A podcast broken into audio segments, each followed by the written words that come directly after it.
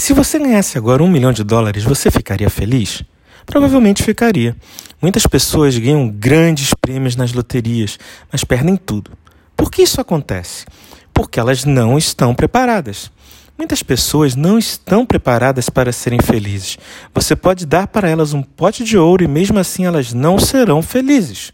Isso fica demonstrado na paraxá da semana que passou, Rokat. A paraxá começa contando sobre uma forma de quem teve contato com alguém morto se purificar, através das cinzas de uma vaca vermelha.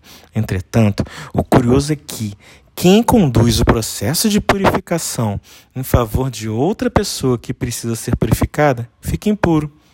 Por que alguém iria querer ficar impuro para poder purificar outra pessoa? Simplesmente porque essa pessoa que vai ficar impura entende que todos são importantes. Não adianta eu ter um prato de comida se o meu irmão ou minha irmã está passando fome. Da mesma forma, não adianta eu estar puro se a outra pessoa não está. Todos somos parte de um mesmo povo. Mas voltando à nossa pergunta inicial, vemos a Perachá nos contando que Miriam morre e a fonte de água que o povo tinha no deserto seca. Mais uma vez, o povo preferiu ter voltado ao Egito do que ter ficado onde estava. Vemos assim que o povo não estava preparado para receber de presente o tesouro que Deus tinha lhes proporcionado, que era a terra de Israel. Moisés e Aaron ficam tão atordoados com a revolta do povo que Moisés bate na pedra para produzir água, conforme Deus tinha lhe instruído, mas acaba não santificando o nome de Deus. Por isso, Deus diz a Moisés que ele não entrará na terra de Israel. Além disso, a Paraxá nos conta também da morte do irmão de Moisés, Aaron. Por fim, vemos o povo indo com Moisés em direção à terra prometida sem fazer questionamentos. Era a nova geração que não se questionou sobre o quão boa era a terra de Israel.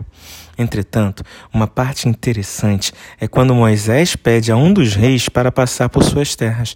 Moisés diz que seguirá a terra do rei sem se desviar para a esquerda ou para a direita.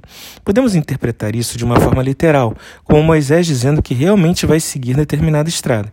Entretanto, podemos interpretar esta frase de uma forma menos literal, como sendo Moisés dizendo que vai seguir a estrada de Deus, que é o Rei dos Reis, e dela não vai se desviar nem para a esquerda e nem para a direita nas leis de sua Torá que possamos seguir a estrada do Rei sem nos desviar para a esquerda e nem para a direita, e que sua semana seja abençoada.